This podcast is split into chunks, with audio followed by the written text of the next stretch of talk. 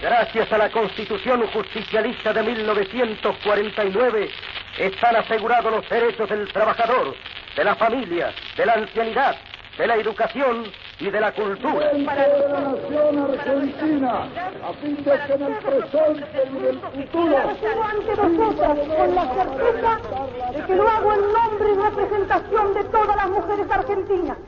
En la derogada Constitución Nacional de 1949, en el artículo 37, acerca de la educación y la cultura, bregaba.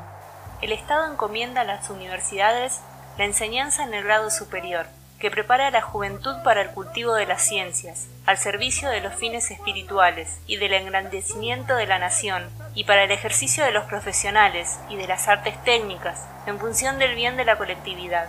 Las universidades tienen el derecho de gobernarse, con autonomía, dentro de los límites establecidos por una ley especial que reglamentará su organización y funcionamiento. Con ello en mente, el 17 de mayo de 1951, bajo el mandato del expresidente el general Juan Domingo Perón, se crea con el decreto 9695 el CONITIC, un organismo para las investigaciones científicas. Lamentablemente el CONITIC fue desmantelado luego de la mal llamada Revolución Libertadora, el golpe de Estado de 1955 impulsado por el general Pedro Eugenio Aramburu. Pasado el mediodía, inesperadamente la silueta de un avión se recorta sobre el cielo.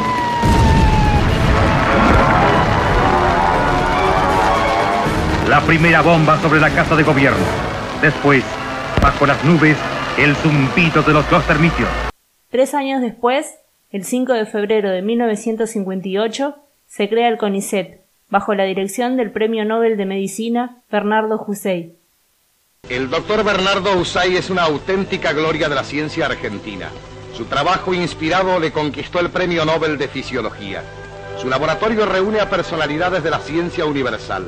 En la hora en que se reintegra la cátedra que prestigió con su nombre y su presencia, Sucesos Argentinos recoge su palabra rectora.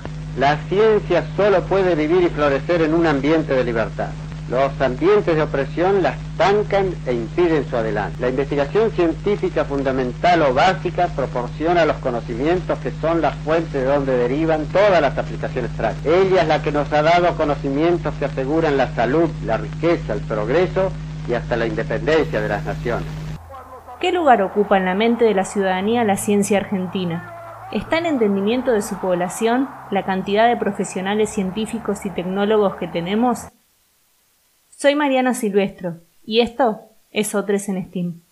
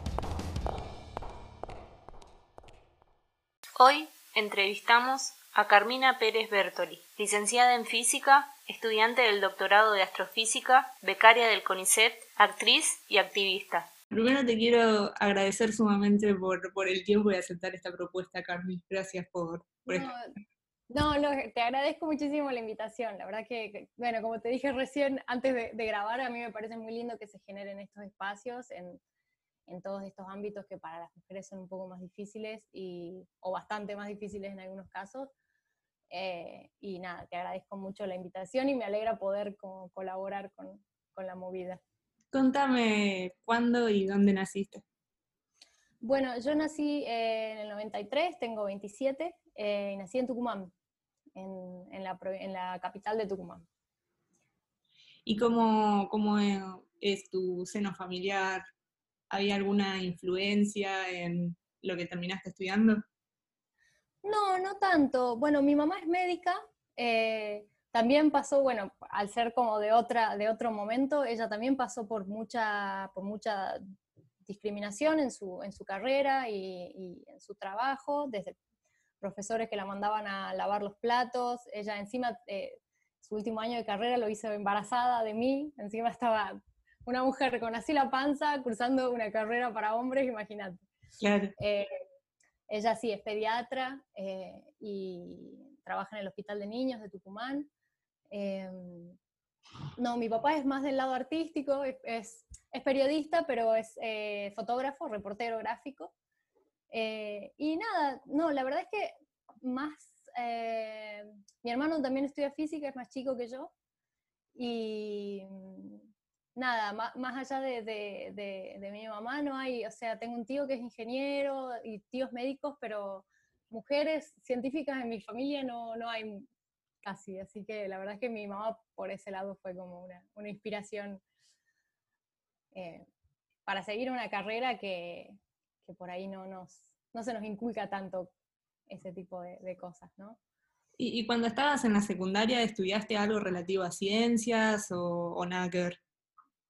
Y yo, pasa que no sé cómo es acá, eh, pero nosotros tenemos, por, por, lo menos cuando yo hice la secundaria, seguimos teniendo el formato de polimodal, Sí, sí, yo también soy de la provincia de Buenos Aires, pero conozco el polimodal. Claro, claro, y pasó que, bueno, yo en mis primeros tres años de secundaria eh, tenía física, matemática, todo. Em, y fui, me, acuerdo que un, año fui a las Olimpiadas de Física, era chiquita, qué sé yo, tenía 12, 13. Eh, me gustaba. El tema es que el secundario al que yo iba tenía eh, orientación a humanidades. Entonces, como que después medio que se me perdió todo lo que era ciencia eh, era, era, un colegio privado, era muy bueno, este, teníamos muy buenos profes, como muy, muy abiertos con respecto a muchas cosas. pero bueno, yo igual cuando salí de la secundaria decidí estudiar teatro, como que me inclinaba más al arte. Y nada, después estudié dos años en Tucumán, un año acá en Buenos Aires, teatro. Y nada, me pasó que a mí me gusta mucho leer, eh, me gusta ver documentales y todo, y mi hermano, eh, que ya estaba pensando en estudiar física, me prestó un libro de Stephen Hawking.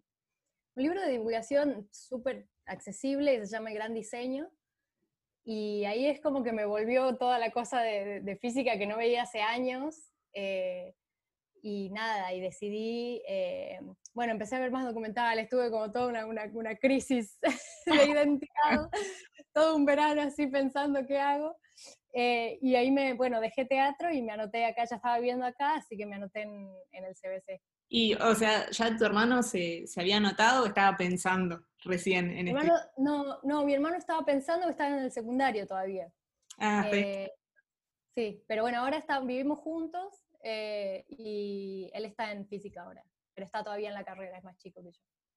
¿Y la decisión de, de estudiar física? ¿Tuviste alguna, no sé, eh, algún mal comentario? Decir, no, bueno, Carmina, ¿por qué vas a estudiar esto? Teniendo teatro, no sé, como tirándote abajo eso. Y bueno, bueno, mis compañeros de teatro eran como, no, ¿cómo te vas a ir de...? Pero bueno, me parece que más una, por una cuestión de, de que también las ciencias por ahí, ahora creo que se está cambiando con toda la divulgación científica que hay y todo, pero por ahí las ciencias siempre para, para, la, para la gente que no le gusta mucho es como, no, horrible. Y yo creo que, que, al contrario, que hay como mucha, hay como mucha sensibilidad en la ciencia, eh, cosa que es muy, es muy lindo. Y, pero no, malos comentarios, por suerte no, eh, o sea, como te digo, mis, papás son como muy, por suerte, muy abiertos eh, en, cuanto a, en cuanto a mis decisiones y eso está bueno. Eh, así que no, sé que, a muchos les cuesta, sé que, y que se está cambiando. Por suerte creo que gracias a toda la, la pelea que, que, llevamos las mujeres adelante se está cambiando el, el, el estereotipo de, de, qué carreras son para varones o para mujeres, aunque yo no creo que sea casual que eh, seamos una minoría en, en, en, las ciencias, las mujeres, ¿no? Creo que en todo lo que es la, facultad de, de, de, exactas y naturales, una amiga me había dicho que éramos el 30% las mujeres. Y no me parece que sea casual, me parece que tiene que ver con, también con toda una cuestión de cómo a una la educan y lo que le inculcan y este... Sí, que empieza desde el, minuto cero. sí, exactamente, de que te ponen los aritos, de que no sé si te ponen aritos. Este, es como Pero... muy difícil, eh, no sé, llevarle la contra, no sé si lo pondría en esos términos, pero es un bombardeo continuo de, no sé, por más, eh, no sé, si tenés una familia abierta o, tenés eh, amigos eh, más abiertos, es un bombardeo continuo de todos lados diciéndote que no te da la cabeza, que, no sé, ves una serie y hay una sola mujer y cuatro genios y la mujer es tonta, este, es como... No, y es, literatura.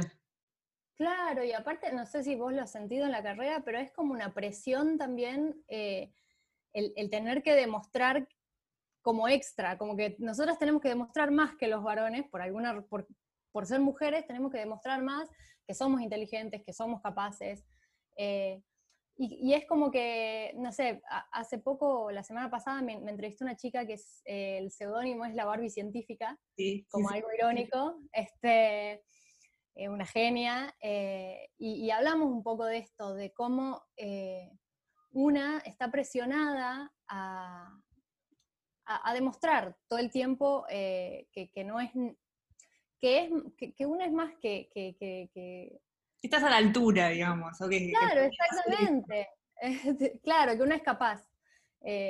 así anécdotas, bueno, también, como te contaba mi mamá, me vino a la cabeza una anécdota de una amiga, que su mamá es ingeniera, eh, es ingeniera nuclear, y me contó que en los laboratorios eh, una, eh, a ella no la dejaban usar el instrumental, solamente la dejaban adquirir datos y, analizar datos, pero decían que bueno, no, que las, como que ella no tenía mucha capacidad para manejar el, instrumental. o sea, nada, pero bueno, esperemos que, que, que la, que la pelea rinda frutos y que, y que nada, y que se vaya cambiando todo esto, ¿no? Y que, una sepa desde chiquita que tiene opciones, me parece. Ya, bueno, uno a veces como que eh, no se da cuenta porque está inmerso, digamos, en, el cambio, pero hay una diferencia muy grande a partir de ese 2015, de ese Ni Una Menos, la verdad que empezó a cambiar un montón, porque yo fui, digamos, la mayoría de las veces única mujer en el curso. La verdad que no, no me lo preguntaba eso, decir, che, ¿dónde están las otras pibas? Lo aceptaba y, y seguía adelante. Eh, pero ahora ver un montón de pibas que se, se lo cuestionan o, que, eh, no sé, forman alianzas entre ellas, como que se, se mandan adelante, como que se incentivan, para mí es maravilloso y sobre todo que, o sea, no se queda solamente en un discurso, sino que está pasando en todos los ámbitos.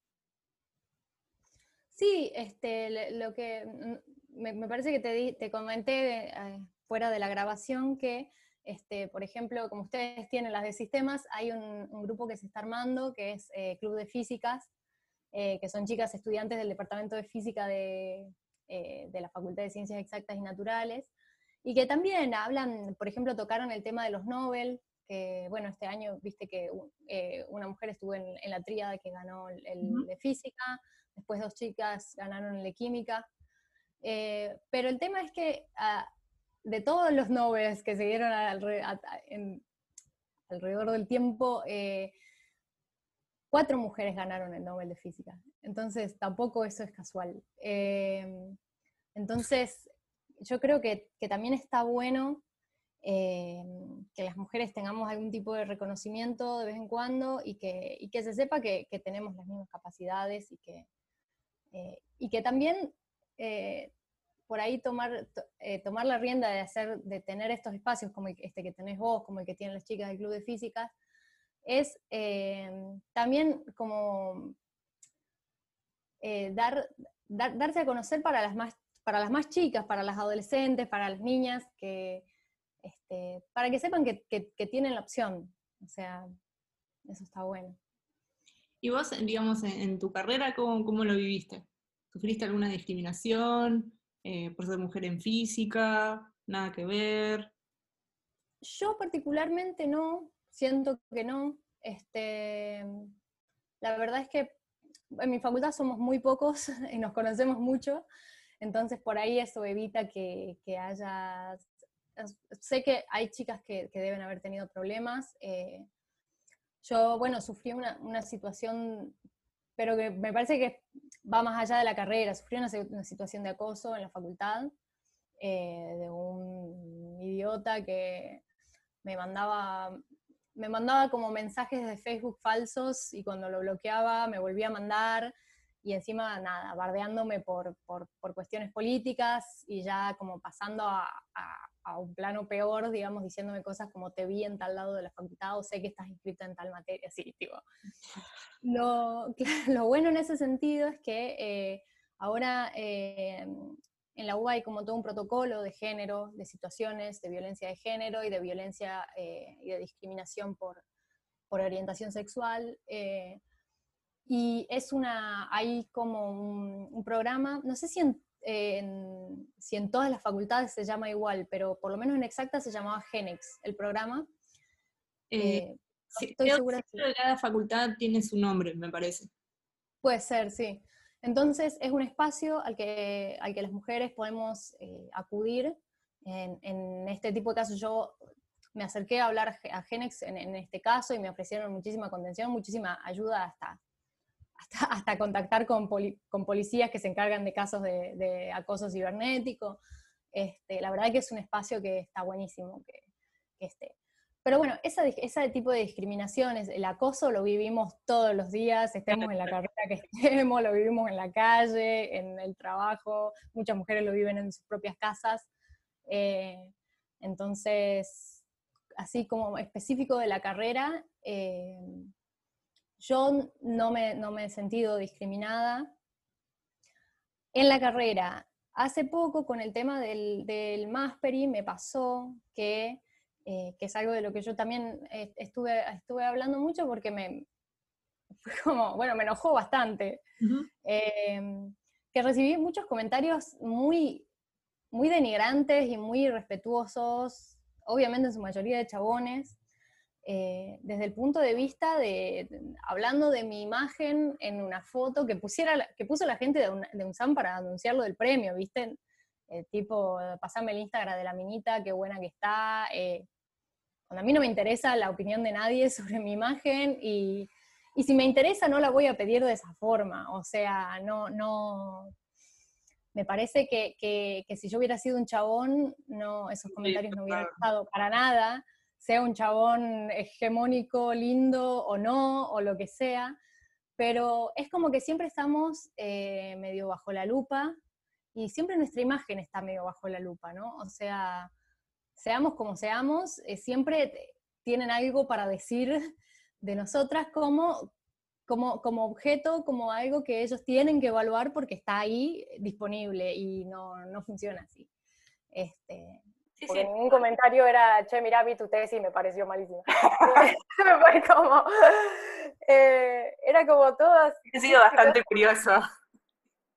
Te preguntas, che, leí tu tesis y no estoy discrepo totalmente lo que estás diciendo. Claro, imagínate. ¿No? igual hay gente, hay, hay un par de que, que la leyeron y que, y que me hicieron comentarios y que está buenísimo porque es la idea y es súper lindo que, que, alguien conozca tu trabajo, que la tesis es como un momento muy, muy, bueno, vos lo, lo, debes haber pasado, es como un momento de mucha movilización porque estás terminando la carrera, todo, y, eh, nada, está bueno que, a mí generar cosas positivas en, ese sentido me gusta o que, o que chicos que chicos o chicas que quieren estudiar eh, me manden mensajes y me digan, ay, pero a mí me parece re difícil. Yo, tipo, yo entré al CBC, imagínate, eran, llevaba tres años estudiando teatro, no sabía resolver una ecuación ni por casualidad, era... Entonces, nada, em, este, sí, ese, ese, tipo de discriminación, ese, ese acoso, esa, esa como... Y, y, que de ahí también creo que viene esta, esta esta cosa que tenemos como instalada, en que tenemos que demostrar que, que, somos más que un, un, objeto o más que eh, algo para que a ellos les guste, porque no, capaz que ni nos interesa, entonces eh, me parece que eso es lo que también tiene que ir cambiando, como que sí es verdad que accedimos a tener como lugares, a tener reconocimientos, a tener los títulos, a tener lugar en las carreras, eh, pero el respeto todavía no está. Entonces, eh, eso está bueno que, se trabaje y que, y que se vaya cambiando. Sí, sí, es como muchas veces digo, es como que se va reciclando, digamos, los comentarios o el machismo se va reciclando, no te van a decir exactamente no te da la cabeza, sino que se va reciclando, te lo va a decir de otra manera, eh, no, no, te va a expulsar de la universidad por estudiar física, sino te va a decir, ay, mira qué bueno que está, ¿entendés? O sea, te eh, de alguna manera lo, buscan, porque es como que se sienten invadidos, digamos, ¿no? Eh, si, si, ellas pueden hacer tal cosa, ¿quiénes somos nosotros? Es como, definitivamente, el, el, conduce a que se tengan que replantear, digamos, qué lugar ocupan en la sociedad y en el mundo, y se ve que no lo quieren hacer, porque ya, bueno, ya tenemos como bastante tela para cortar acerca de claro. ¿por qué no lo admiten? Sí, exactamente, porque la verdad es que, no sé, eh, a ver, me parece que faltarle el respeto a una mujer eh, en, cualquier, en cualquier situación eh, no, no, no, está bien, pero a ver, si, si una, no sé, es como que, no sé, que suban una foto de la, de la chica esta que ganó el Nobel de Física y, se pongan a decir, ah, pero mirá cómo se viste. Tipo, ¿qué te importa? no, no. estamos hablando de eso. Eh, no, no, no. Entonces, no. Me parece que, que, es eso, es tratar de bajarte eh, de, de, de tu logro, de tu posición, de tu eh, cuando no pueden, en realidad. este, y, comenten lo que comenten. Y en cuanto, en cuanto al premio, digamos, hablamos un, poco de esto de, bueno, ya adelantaste un poco, ¿no? De, la tesis, de que estabas como ansiosa todo ese momento, pero aparte del premio, digamos, ¿qué, qué significó? ¿Cómo, cómo lo viviste? Eh, bueno, yo la verdad es que hasta o sea, no, sabía ni que existía el premio. y bueno, mi, director me sugirió que me postule. Eh, se postula gente de, todo el país, de distintas universidades, y eh, nos evalúa un jurado. Em, yo la verdad es que me sorprendió un montón ganarlo porque había chicos que, vos veías las, presentaciones de las tesis y eran increíbles, entonces la verdad es que felicito a todos, todos los científicos argentinos porque tenemos muy buena calidad de ciencia eh, acá y no, sé si está del todo valorada. Me parece que uno siempre, lo que vos me decías también hoy, eh, off the record, que siempre se, que es como que se busca afuera, ¿no? el, la, grandeza o el virtuosismo o la, capacidad y acá la verdad es que tenemos, tenemos profesores y profesoras excelentes en la facultad. Entonces, eh, había muy buenos trabajos y a mí, bueno, me sorprendió un montón eh, el premio y, y, me motiva un montón. Eso, eso me parece que es lo más lindo, que a uno como que, como que dice, bueno, a ver, vamos a seguir por acá, está bueno. Eh, una de las jurados me, mandó un, mail muy lindo, como diciéndome que, ella esperaba eso, que me motive en la investigación y, todo, y la verdad que sí, eh, a mí el tema de mi tesis, que es, eh, está dentro, dentro de lo que es astrofísica en, el área de rayos cósmicos, a mí me gusta mucho desde el último año de la carrera, que lo, ahí fue como más o menos que lo descubrí, y, sigo con eso en mi doctorado. Eh, así que, nada, es una motivación muy linda, pero la verdad es que yo creo que, estaban buenísimas todas las tesis, no, no sé. Así que fue una sorpresa muy linda. Y de, tus profes o de todas las personas que te cruzaste en la carrera, ¿podrías citar mentores, mentoras que, te inspiraron, digamos, eh, no sé, tanto la orientación para el lado de astrofísica como el lado de física en sí? ¿A quién citarías como ejemplos o gente que te inspiró mucho? Sí, de mis profes, eh, tengo una profe a la que, a la que quiero mucho y que este, sí, me mandó un mail hace unos días, me puso recontenta, eh, que es Ana María Lois. Ella trabaja en CENEA. Eh, no, está dentro del área de astrofísica, pero sí me parece, me parece un excelente docente para empezar y me parece una persona que tiene mucha calidad humana. Eh, yo la, verdad es que cursé una materia con ella y me parece, me parece excelente porque también es, es una es una mujer que se preocupa por lo que son los derechos y el, rol de la mujer en la ciencia y todo. Eh, otra profe es, bueno, Luciana Bruno, que está dentro del programa de Genex eh, y que me, ayudó mucho en, esta situación que te contaba. Eh, y sí, después, no sé, la verdad es que los, los profes son, son excelentes todos, tienen sus cosas, no sé, por ejemplo, el profesor Pablo Minini me parece un excelente profesor también y que también mucha calidad, me parece muy importante la, la, calidad humana a mí en los profesores. Más, a ver, la calidad de la enseñanza son, son muy buenos todos, pero eh, a mí me parece que, que la, la, vocación va más allá de dar una buena clase en el pizarrón eh, y, y tiene que ver con un acercamiento a los alumnos y que como que, que, se vea las ganas de, enseñar y la, y la, pasión por enseñar, ¿no? Y eso, eso a mí me admiro mucho a los profes. A mí me gustaría mucho ser docente. Eh, todavía no lo soy ni lo fui, este, pero sí, la verdad es que me interesa mucho la, la docencia. Y si soy docente algún día me gustaría ser como estos profes que como Minini, como Lois.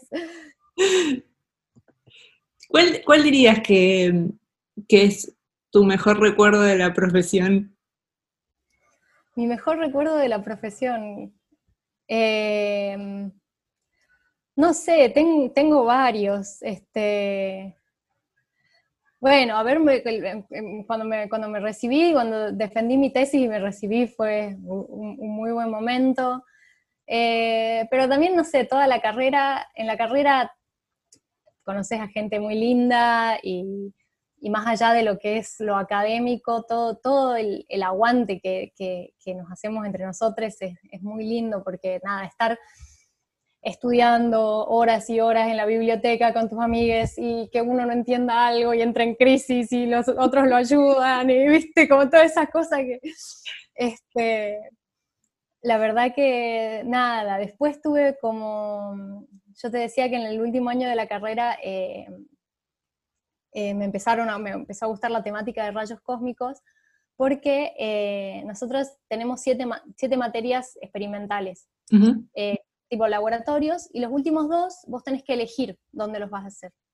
Yo no sabía muy bien qué iba a hacer, pero eh, sabía que quería hacer algo de astrofísica y me enteré de que había un profesor, Sergio Dazo, que también otro que, admiro mucho como profesor, eh, estaba eh, haciendo un experimento en lo que es radiación cósmica. Entonces con una amiga, Aileen Sansalone, nada, nos metimos ahí para hacer estas, estas materias experimentales y la verdad es que fue muy lindo porque nada, estaban, estábamos preparando un detector para que lo manden a la Antártida como poniendo a punto, evaluando todo el sistema de adquisición del detector y todo.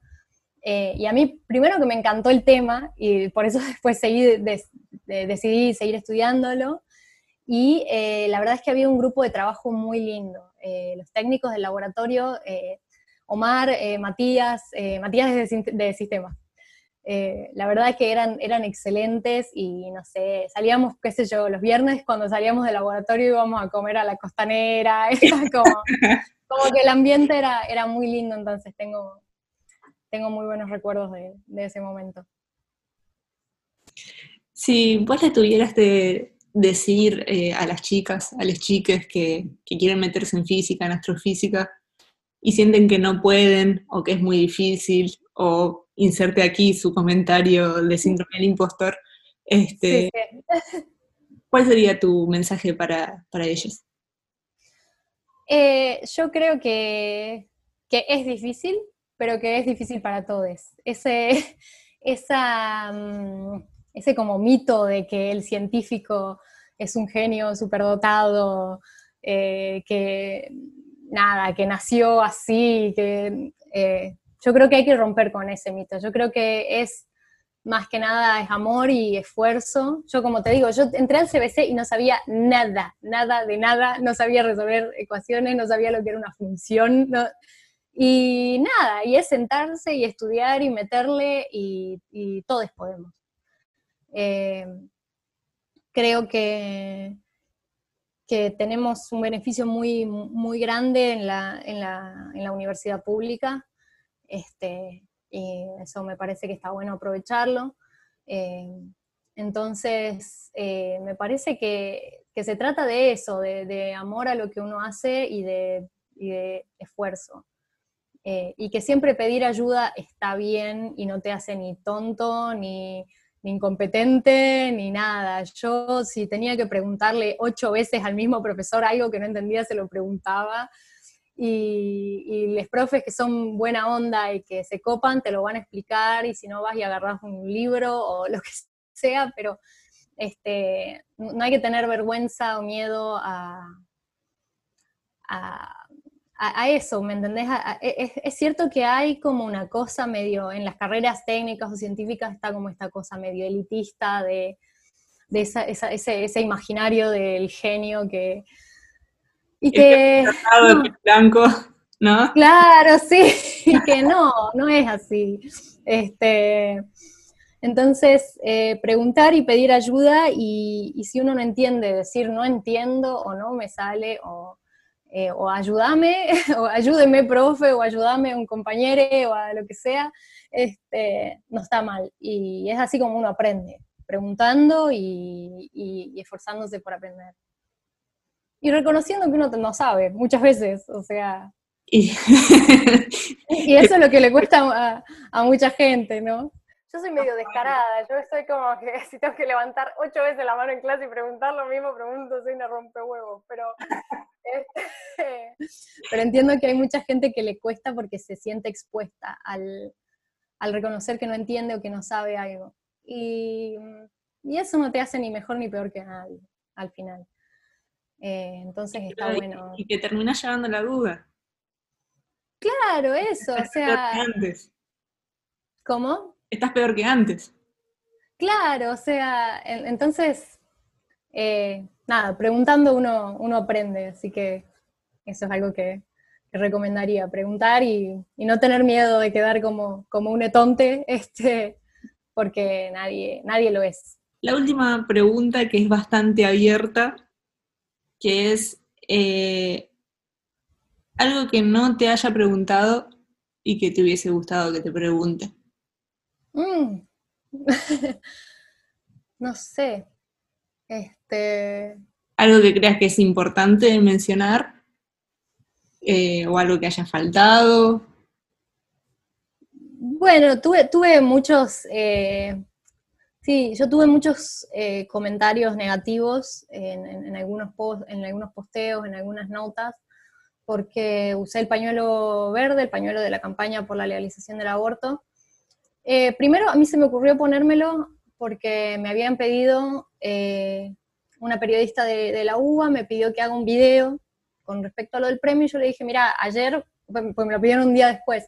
Digo, ayer fue el día de la campaña por la legalización del aborto, me gustaría usar el pañuelo en el video y, te paso mencionar esto porque yo creo que está bueno, a ver, para nada juzgo a alguien que, tiene visibilización y que no se siente cómodo metiéndose en situaciones eh, sociales o políticas, porque no, todo el mundo se siente cómodo poniéndose en ese lugar. Pero yo, eh, nada, me, gustó, me, me, pareció que tenía como la oportunidad de, de aprovecharme de la visibilización que estaba teniendo para visibilizar otras cosas como por ejemplo esta lucha que llevamos las mujeres hace años por, nuestro derecho a decidir sobre nuestros cuerpos y, que todavía no nos lo dan, en este país por lo menos. Eh, y sí, bueno, recibí muchos comentarios negativos con respecto a eso, eh, que no me importan, porque son los de siempre, ¿viste? Eh, entonces, eso, como recalcar que las científicas somos mujeres y que más allá de nuestro derecho eh, nuestros derechos dentro de lo que es el ámbito científico, peleamos por derechos eh, generales, como por ejemplo eh, el derecho al aborto. Entonces, nada, recalcar que, eso, que las científicas somos mujeres que también nos movemos en, ámbitos más generales como ese tipo de luchas.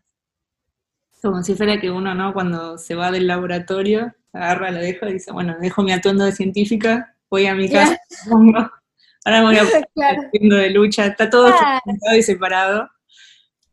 Claro, exactamente. Y en realidad eh, las personas se componen de un montón de formas distintas. Entonces, eh, es como que está bueno ver a la, persona entera, ¿no? Nunca uno puede mostrarse entero todo el tiempo. No, no. Eh, pero, pero nada, es como que había gente que comentaba como, ay, bueno, pero ¿qué tiene que ver el reconocimiento con, el pañuelo? ¿Qué se, ¿Qué se recibió de mujer? Señor, ¿qué le pasa?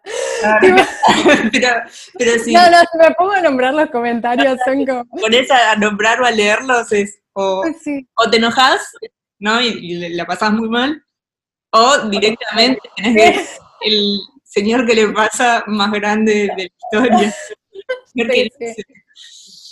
Entonces, nada, em, bueno, esa me parece que es, una lucha que las mujeres estamos llevando y que es urgente, como estuvimos diciendo en las últimas, en las últimas semanas, y que me gustaría que sea algo que, que siempre esté visible, una lucha que siempre esté visible.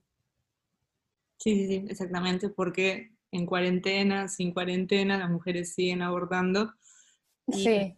capaz que es más difícil todavía estar en una situación de un embarazo no deseado en cuarentena que, no, va, creo.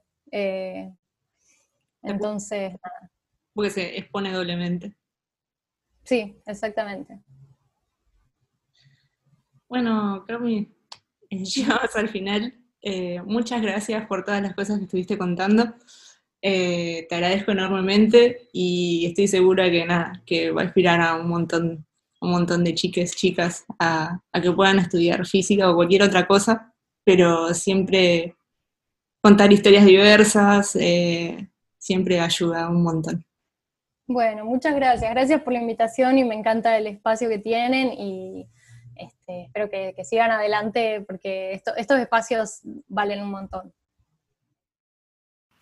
Mujeres en STEAM es un proyecto colectivo de la creación de Mariana Silvestro con apoyo de la comunidad Las de Sistemas. En ilustraciones, Mailén García. Redes y difusión, Virginia Barros y Luciana Dubiau. El tema musical es de Gabriela de Gregorio y en locución, Débora Arce. Podés seguir las notas completas en Medium, barra Mujeres en STEAM y barra las de Sistemas. Las entrevistas completas las puedes ver en YouTube en el canal barra Mariana Silvestro y barra las de Sistemas. Corre la voz, avísale a tus amigues. Nos reencontramos en el próximo episodio.